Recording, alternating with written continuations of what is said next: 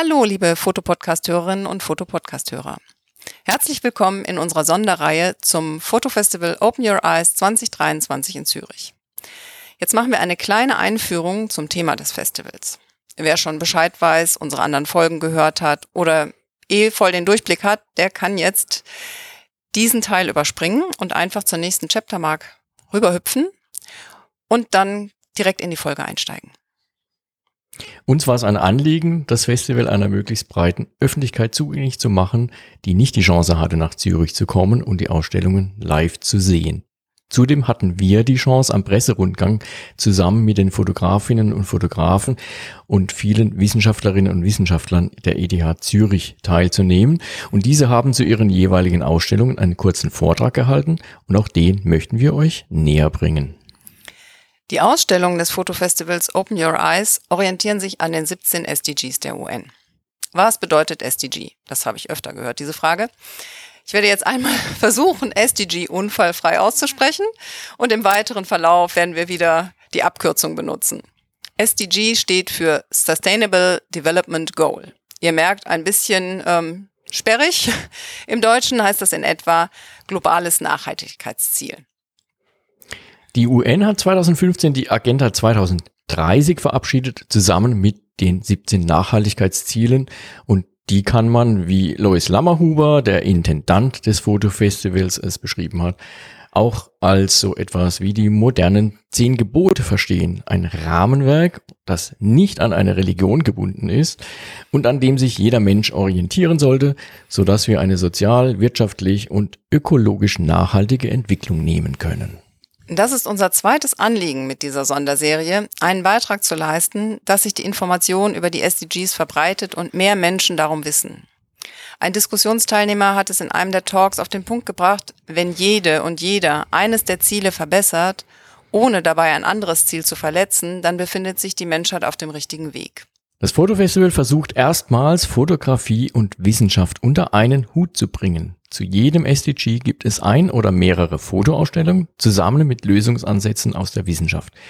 Die Fotoausstellungen zeigen zum jeweiligen SDG, was es noch zu tun gibt oder auch, wo sich bereits etwas bewegt, während die ETH zeigt, wo der Forschungsstand ist. Viel Spaß also mit unseren Episoden zu den SDGs und schaut auf alle Fälle in die Show Notes, denn da haben wir alle Ausstellungsbilder hinterlegt, sowie Informationen zu den Protagonisten der jeweiligen Sendung.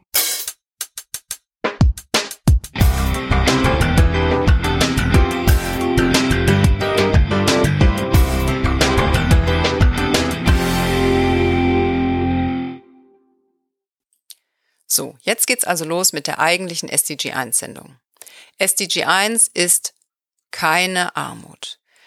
Dieses Thema wird bebildert von zwei Fotografen beziehungsweise einer Fotografin und einem Fotografen.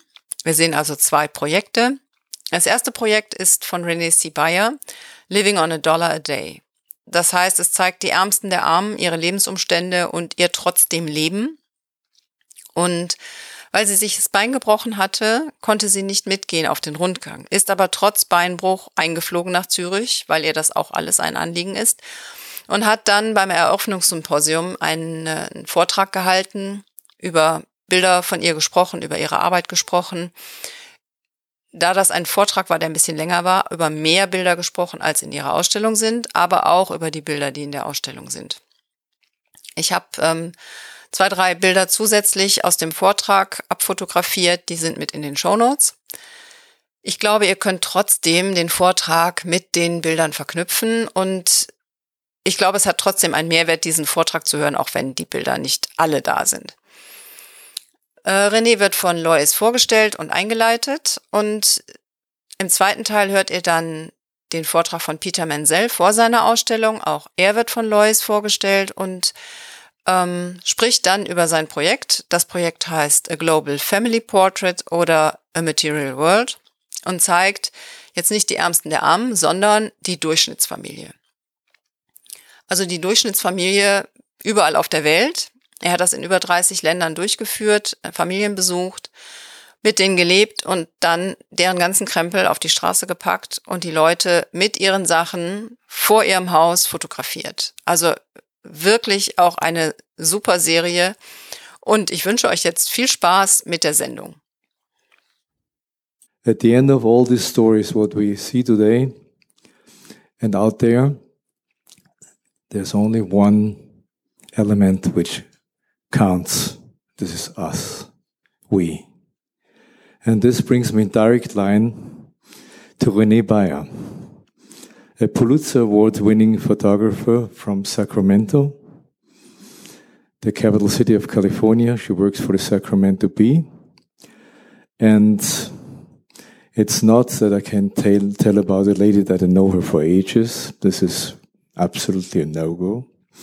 But I know her for a while.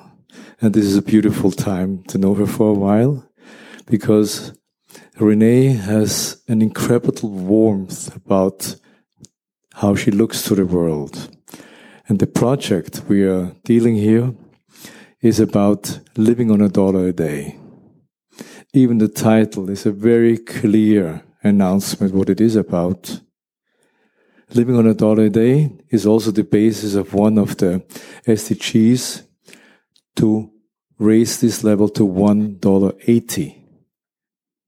Maybe it wouldn't be a bad idea if the European National Bank would create a coin $1.80 to make aware or a note. Mr. Dubois, we need to talk about this, I guess. $1.80. This sounds like doubling. In Zurich, it doesn't pay much. But for people who are affected by this, that means living or dying. And this is what it is about. On the other hand, Rene will show us examples that life is also full with the same elements. No matter how rich or how poor you are, it's about us in the best common and emotional sense. And therefore, please let us know more about it and welcome Mrs. Renee C. Byer from the Sacramento Bee, Pulitzer Award winning, fantastic photographer I adore. Welcome. Oh. Stay, stay, stay with me. I, I, need, I need to mention one more thing. Renee broke her leg three days ago. My foot. My foot. And she wrote to me and said, "Oh, don't don't worry, I have a commitment to you. So I I, I find a plane. I find a plane. I book now." And so she is here with a broken leg. This is what we have on our plate when science and photography comes together. People with an utmost commitment for doing something, acting. Stop, think, feel, act. This is acting. Welcome. Thank you. Now I hope I won't trip again.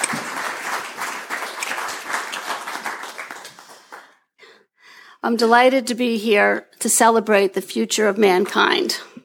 Thank you, and I'm going to say this. I've been calling Lois, Lois, Lois all this time because in America, L-O-I-S is Lois.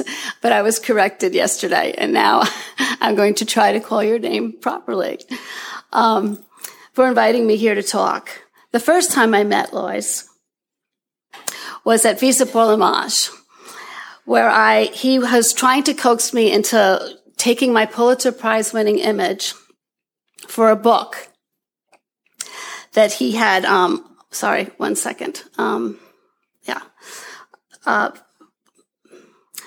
for the, for the book that, um, he wanted to, to uh, sorry.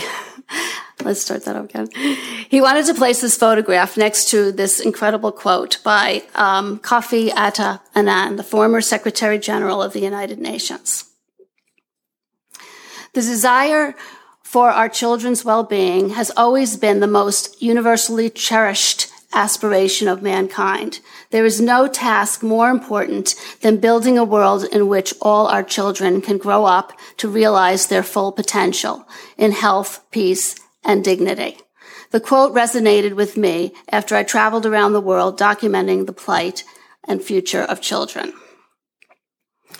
In 2003, I traveled to Mali, West Africa, on a story about genetically modified food. While there, I was emotionally stirred seeing this toddler working alongside his mother, burning wood to make charcoal in insufferable heat. I followed them back to their village, and when I got there, the village chief, pictured here with axe in hand, announced, those that don't work don't eat.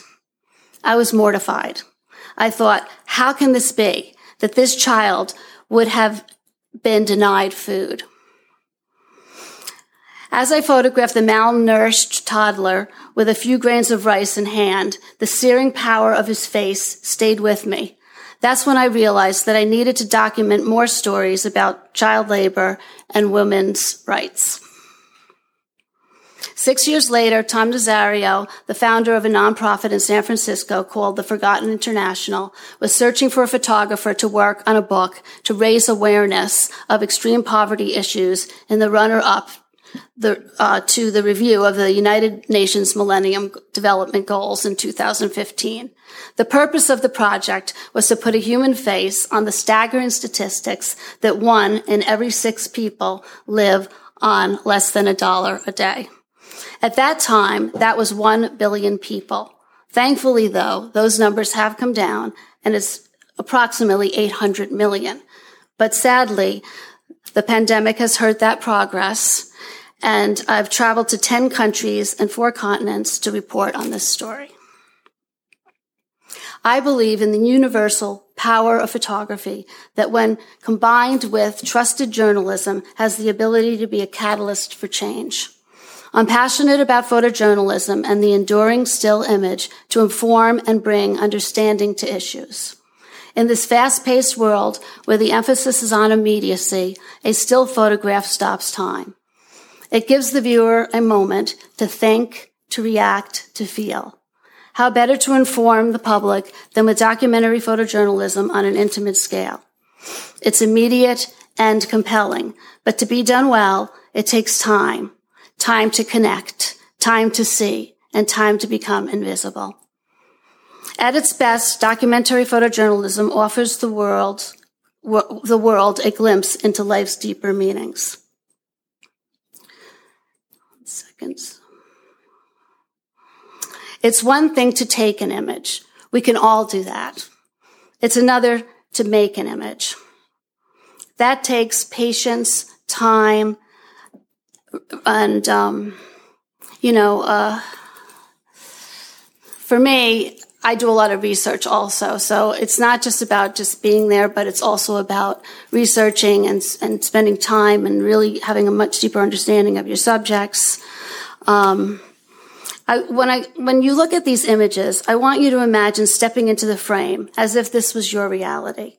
Could you imagine living in a world with limited resources, without running water, sanitation, food, and, acro- and access to an education and health care? And if, if not, wouldn't you want to help? In this dump site in India, where children were playing, playing in the debilitating heat, and you can see them bouncing a ball as if they were in a playground.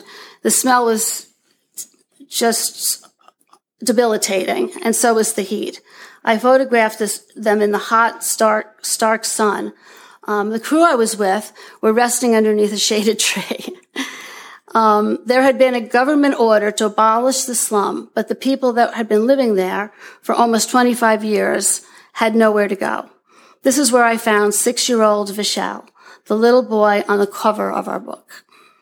He was gathering rags to recycle as another child was def- defecating in the background, defecating in the background. He also cared for a baby girl while her mother was away, working two jobs.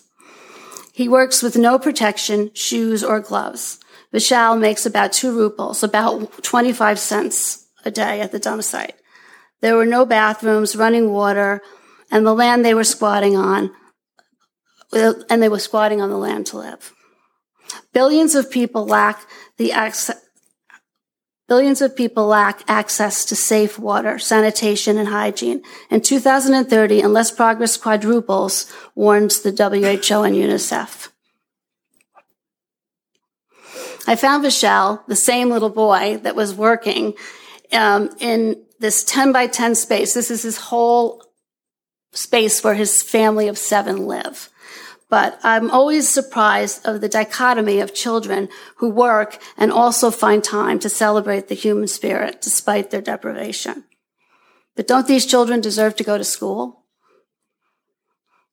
Many of the stories I discovered walking the streets, I stopped the crew I was working with when I saw Hunapa in Delhi, India. Everyone was walking past her as if they had blinders on, as if she didn't exist. She's 13 and blind. She begs, begs on the street as the only source of income to support her mother and her brother pictured.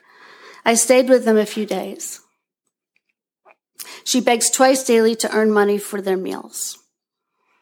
Even though they are living on the street, they are respectful of their environment as the mom clears up after one of them, after one of their meals. Most people I came across in this project are more the same than they are different. Here, her mom is fixing her daughter's hair as though she was, as though she wasn't blind because she wants her to look good just like we do all of our children. But my heart sank when I went home with them at the end of the night. They had nothing, not even a tent, a mat to sleep on in the insufferable heat, and here their mother is fanning them to try and keep them cool in the 112 degree heat. They didn't even have a 10 by 10 shack like the other family I had previously photographed. That night, I could barely sleep in my comfortable bed. But the next day, I was brought to tears when these children, who had nothing, no toys, no bed, no home, and couldn't even attend school, decided to sing and clap a song for me. They were giving me this amazing gift of the human spirit. The videographer I was with was so moved by them, he helped them. They now live in a room in a house, and the children are attending school. The mother has her own little merchant cart where she makes enough money to support them. In Dharamsala, northern India, over 600 families live in a tent slum. They have no bathroom, running water, and use these tarp-like structures for shelter. And many of them either recycle or use their children to beg with on the streets as their only source of income. At that at the time, Buddhist monks from a grassroots nonprofit, the Tonglen Charitable Trust, were trying to break the cycle of poverty. They were removing the children to teach them in a tent school and feed them daily. Throughout my travels, I found that the cycle of poverty is impossible to break without help. When you are hungry and lack nutrition, it's very hard to learn. These small nonprofits are crucial, and the people who work in them in these small grassroots programs are the true heroes. Without the meal of rice and beans, many would go hungry. In slum communities, 98% of children are malnourished, anemic, or underweight. Also at the encampment, children enjoy a solar powered shower, something afforded to them, never afforded to them before. This gives the children some relief from the debilitating heat. 60 to 7 children take part every day, but they can't give the children new clothing because the parents will sell their clothes. When I was a little girl, I would imagine myself escaping in a frame of a wonderful impressionist painting at the Metropolitan Museum of Art in New York City. Later, when I witnessed the harsh realities of life, I challenged myself to make images that people could immerse themselves in as if it were their reality. It's a hard reality to face, never mind try to fix. But the most harrowing scene I photographed was of a mother in India who was starving her child, pictured here, on purpose so that she could solicit funds to feed her other children. Her deprivation was so severe that this was all she could think to do, to sacrifice one child for the others. The child, Sangrita, was two years old and only weighed nine pounds.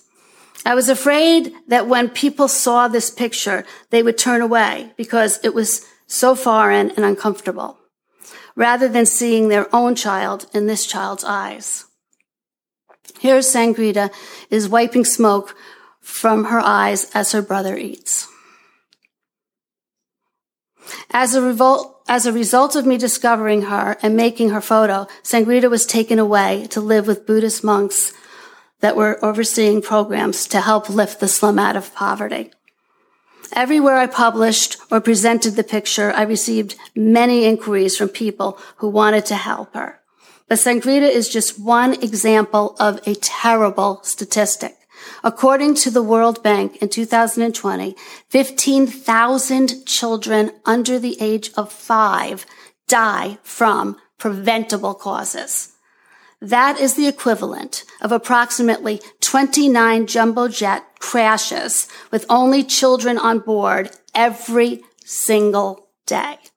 Unfortunately, this is not how our minds or our media work.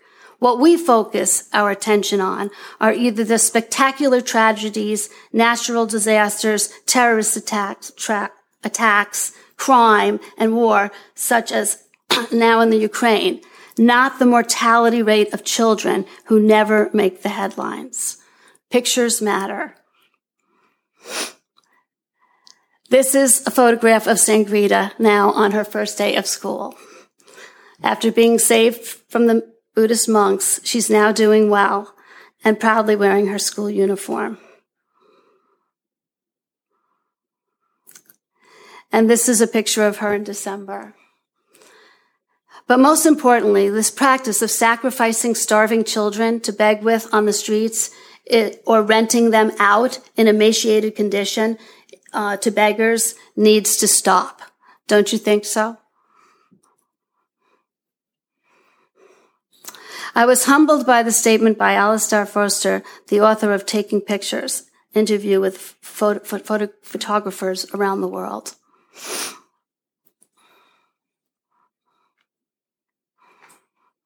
Oops. People ask me, what can I do? How can I help? In Peru, I met Miguel, who exemplifies the extraordinary good that one man can do. He lost his only son to a heart ailment when he was six months old. As he was leaving the hospital, he saw two street children and he thought to himself, why couldn't you have taken those children? Why did you take mine? Then he went home and felt terrible. He went back out and found those children and took them home. He kept bringing more children home and more children and more children. And now he has an orphanage, Sangrada Familia, with over 830 children.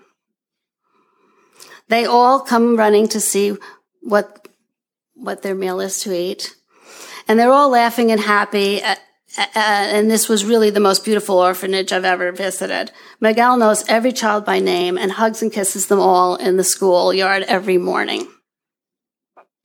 All the children attend school and they have access to medical care.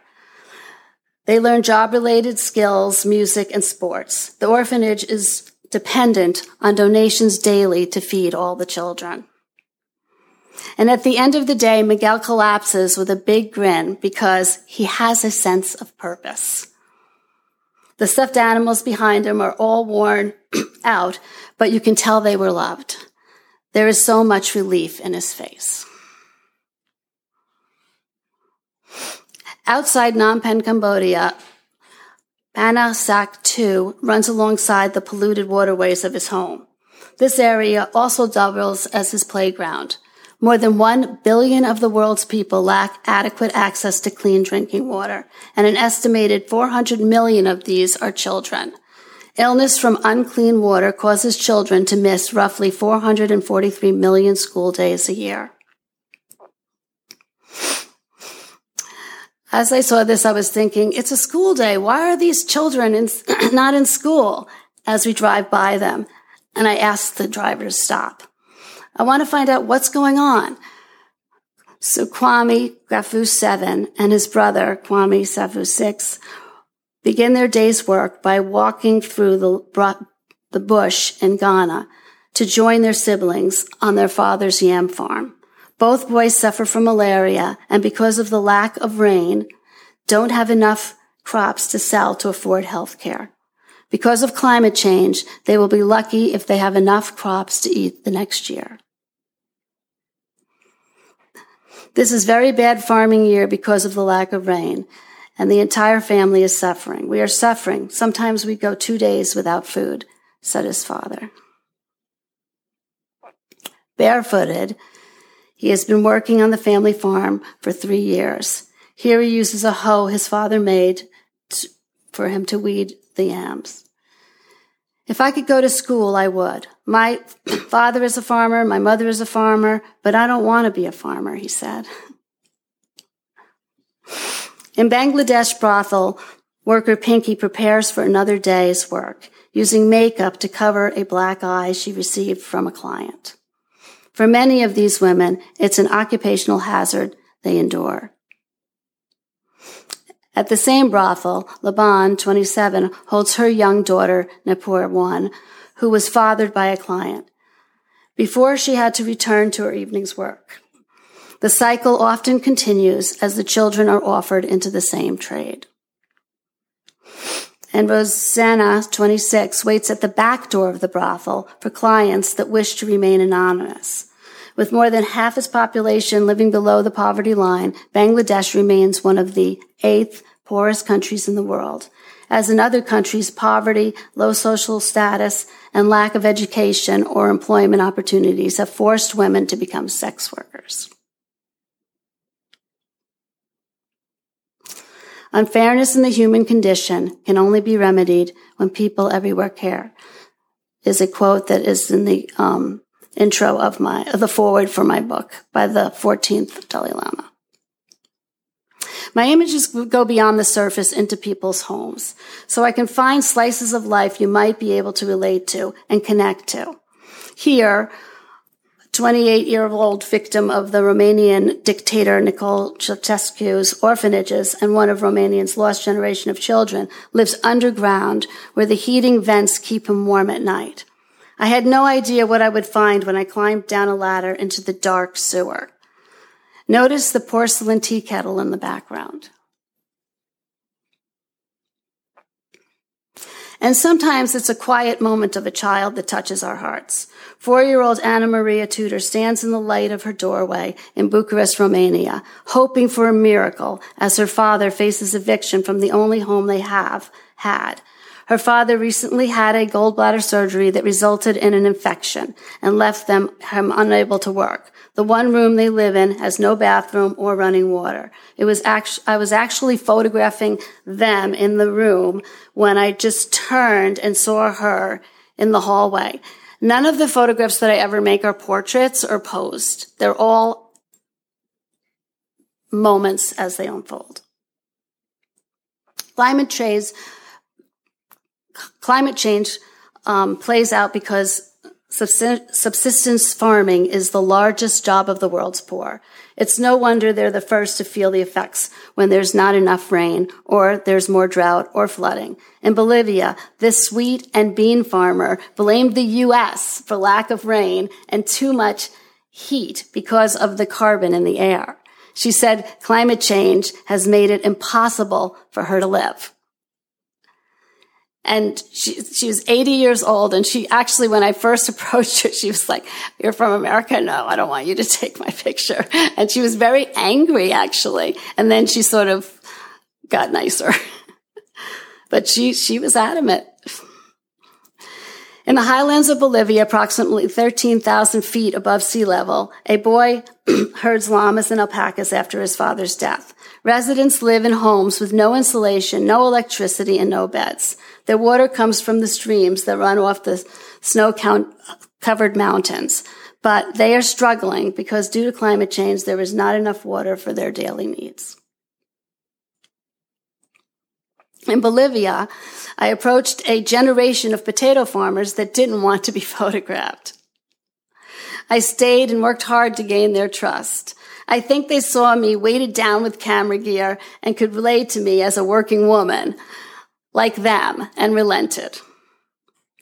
I was delighted when two 70 year olds broke out in a celebration dance. One was the owner of the land and the other was working in exchange for food to feed her family, not money. In Accra, women come from the north hoping for a better life in the city and find themselves victimized, pregnant with no money to return. They work as porters with babies strapped to their backs. They live in communal settings that require the least amount of rent, sometimes tend to a shack. And nobody can prepare you for a scene like this. When you, what used to be the pristine waters of the Korle Lagoon in the city of Accra, Ghana is now an electronic dump site that is so toxic that neither fish nor worms can survive, and where impoverished children work. A, a, group of small girls walks past the shacks they live along the toxic dump site where they had been sifting for metal and with magnets. Many of the children are homeless, living together in 10 by 10 foot shacks that have no toilets or electricity. The polluted lagoon serves as their water supply that they use to wash clothes and bathe. The children that work in this e-waste dump site burn computers in order to extract any valuable metals that might fail, fall to the ground. In that process, they expose themselves to toxic fumes but gather, that gather in their clothes, skin, lungs, and have no idea the danger. This 17 year old said that sometimes he can make eight Ghana cedi, less than a dollar a day, but some days they make nothing. As I move in close, I see they are searching for copper and other recyclables to sell for pennies on the dollar. The pathway is littered with remnants like this old keyboard from the Western world. When we discard our, electro- our electronics, we don't imagine that this place called away is actually a place where children are working and suffering. Another scene of the, cast, scene of the castaway graveyards of electronics. I have on protective clothing, a mask, boots, security guards to protect me. The children have no protective clothes. Philemon's eye, eyelashes are singed from the fire, and his hands are blackened from the soot and, and from digging with his bare hands. I don't think any of us could imagine our children in a scene like this. It's horrifying, but it does exist. He's 14 and lives underneath a truck in the dump. When I went home that night, the black residue had gone through my shoes and socks, and my feet were black. And I worried about the harm that this was having on the children. They work without any shoes. Whoops. Um, Aisha is lost in a sea of garbage with no options in life. She rests on a bucket of metals that she scavenged at the burn site.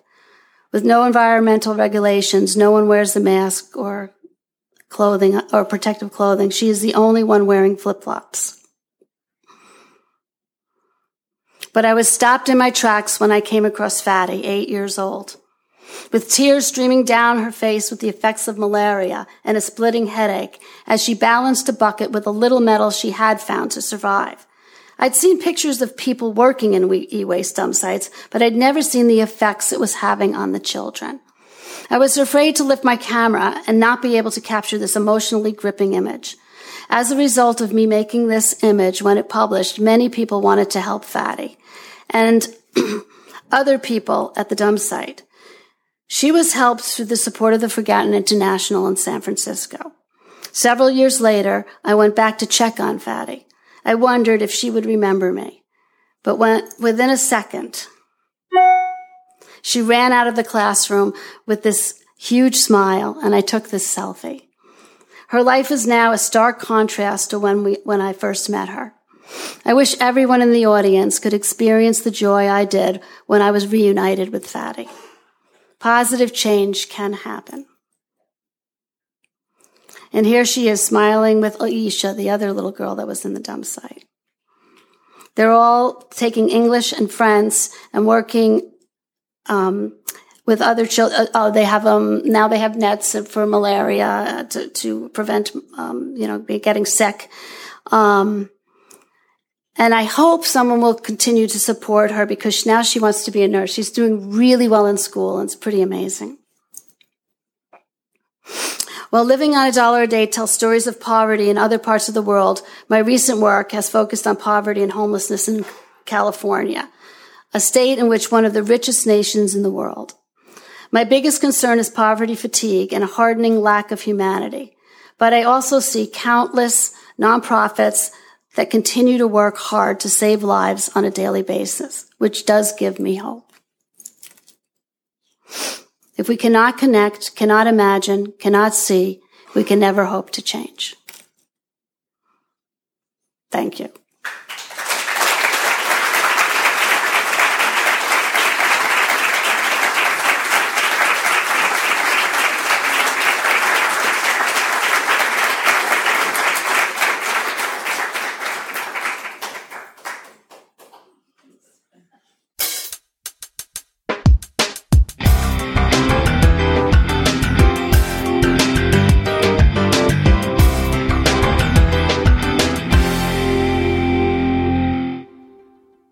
So welcome, Mr. Peter Menzel. It's a part of my personal history as well. Okay, thank you, Lois, and thank you everybody for coming today, and all the other photographers who've made such really beautiful work. But about Egypt, Egypt's not in this because we went to Egypt and tried to photograph a family, and the the government had people watching us all the time, and we just gave up and we left. So we went to Kuwait instead. But this is this is 30 years ago we did this project. And I had the idea after 20 years of magazine photography that maybe shooting rich and poor and extremes and you know violence and war and all that what's really driving what's really driving humanity and this is 30 years ago and the United Nations was just coming up with saying that there's going to be 6 billion people on the planet in the next year. And they were wondering, and then I started wondering, what happens when, if all of us start wanting to get everything that we could possibly what happens if we actually our dreams come true and we actually are able to get everything that we want? Should we? Should we be able to do this and I thought, well, what is an average family doing all around the world? And my idea came to me very quickly, and it was to figure out what a statistically average family was in 30 countries, and then go to those countries and get them spend a week with each family. So live with a family, photograph them having breakfast, taking the kids to school, going to work, doing all that daily life, and then at the end of the week, getting them to take all of their things outside of their house. And so people told me, You're crazy, you can't do this. And I said, Well, let, let me try. I'm going to go to the, the country that I think might be the hardest, and that was Japan. And right a couple weeks before Christmas, I flew into Tokyo and started um, talking to uh, families, trying to convince them to uh, let me live with them for a week and then take everything out of their house. So the first five days of that week, I, photo- I, I interviewed a family twice a day, and everybody said, uh, "You can come and live with me and photograph my daily life, but there's no way that I'm going to take everything out of my house so that you can take a picture, because Japan is a very, very uh, closed type society, and they're they're they're very uh, conscious of what their neighbors think about them. So when they put their trash out, I noticed that they were even covering their trash and wrapping it up, sort of making it look like a gift. And how are these people going to actually let me photograph? So uh, the person that was helping me, my translator, said, okay, well, from now on, we talk to all these families, we explain the project, but we don't tell them that we're taking everything out of the house at the end of the week. So this family right here, uh, Andreas, was the very first family, and um, Mr. Yakido came home from work and saw all this stuff outside of his house, and he immediately went into the house and poured himself a 10 ounce glass of Jack Daniels. And then he came out and sat there for the next hour as we did this picture. And then it was then when I had this picture, I went to New York to Life magazine and a, and a bunch of other magazines and, and tried to raise some money. And eventually, uh, it turned out that I got three credit cards and bank loans and all kinds of things because nobody thought that this was really possible to do all over the world. uh, I went and photographed about six or seven other countries in, in Africa and uh, Asia. And then um, I decided that this was going to take me about four years to do 30 countries. So I started calling some friends and colleagues, and I got some incredible photographers. One of them is Peter Ginter, who went to Israel and convinced a family to put all of their this is this is in Tel Aviv and they live in this apartment, but there was no room to put all the stuff, so he hired a crane and he got an engineer and he got insurance and he put all their stuff on the crane and then it got to be 4:30 or 5 o'clock and the sun is going down and and uh, the mother is um, acrophobic and she, she she's afraid of heights. Excuse me. She's afraid of heights. So so he's he's pulling his he's pulling his hair out, which he doesn't have much of anymore. But finally, uh, one of the kids says, "Mom, let's go," and she jumped on the platform and sat down on the couch. The the uh, the uh, crane raised it up, and Peter Ginter was in another crane, and he made this picture. But it, it happened all over the world. Leong Ka Tai in China uh, convinced a family to take their most valued possession, uh, which was their television set, and put it in a boat in their in their fish pond in front of the house. And he also this isn't a very environmental move, but he convinced them to cut a tree down that was in the way of the house. So that may be the that may be the worst thing that happened in material world. But um, Alexandra Boulat, who is an incredible photographer, unfortunately she passed away about eight years ago. But she photographed Bosnia during the civil war there and had uh, um, you know, guards and uh, peacekeepers keeping track of things. But she also did Iraq after that. But uh, you'll you'll see that there's other photographers that uh, uh, that really pitched in. And by the time we got 30 families done, it was a book, but we couldn't get a publisher. So I went to about 18 publishers, and then finally on the 19th publisher, Sierra Club Books, um, decided that they would take a chance with this, and all they had to do is give up all the royalties for the first 5,000 copies, and then they would do it. And uh, they did it, and then they reprinted, reprinted, and now it's 18 reprints in the United States, and it's in five or six different languages, so it's been around. But thank you. This was only the beginning. At the end of this project, I met um, a producer for Nightline, a TV news producer, who was an incredible person that helped me find a family in Texas. So when we did the American Family in Texas, she found a, a family on a cul-de-sac in a suburban neighborhood, and we got the, the family their most valuable possession, which we started to do, uh, having people photographed with their most valued possession. So their most valued possession in Texas was their Bible. So we set it up with my friend Peter Ginter, who was helping me, and it was evening and we did a shot and I didn't really like it. So we asked them, can we do it tomorrow morning at five o'clock? And so they got together and they prayed on it, and the answer was yes. So they went back and slept on their shag carpet. And at four o'clock in the morning, we put all the lights out and did the did the picture, and it it was uh, just a Thank you, thank you, Jesus. It was a thank you, Jesus moment.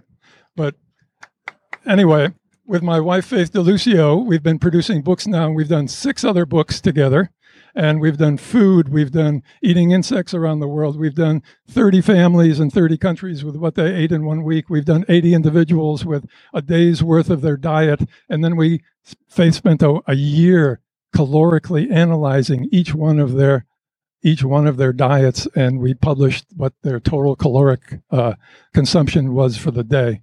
And now we're working on another book, which is 15 years in the making, and we're two years overdue. But you know, there's things that happen like COVID and COVID and cancer and wildfires in California. But we're we're on the move, and we're going to finish it. And thank you very much. If you have any questions, maybe we have time for one half of them, or one. Two.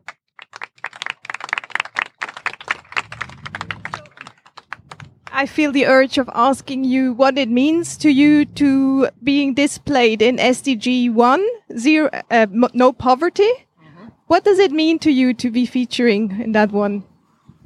Well, we need to get moving, don't we? Um, I think it's been how many years since that that uh, conference came and uh, the 17 as uh, 2015. Okay, 2015. We're we're not quite there yet, and uh, I can't say that I'm totally optimistic that it'll ever happen. But you never stop trying. Just like when people tell you that something is impossible, you shrug your shoulders and you go away and you scratch your head and you figure out a way to do it. And I think we're gonna we're gonna get there if we don't have too many more autocrats or nuclear war. So I'm really sanguine about the whole thing in a very pessimistic way, realistic way. Yeah. Okay.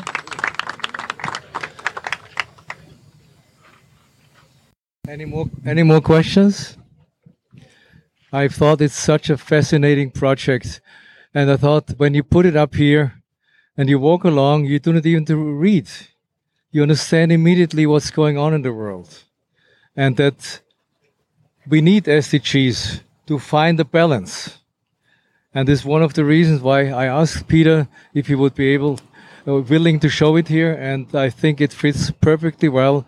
In particular, also having having Renée Byer's work on the opposite side. And yeah, thank you for being willing to came to come to Zurich and share this all with us. Und diese Schlussworte von Lois haben wir einfach drin gelassen, weil wir es ganz passend finden. Und mit diesen Schlussworten sage ich dann Tschüss, bis zur nächsten Folge mit SDG 2.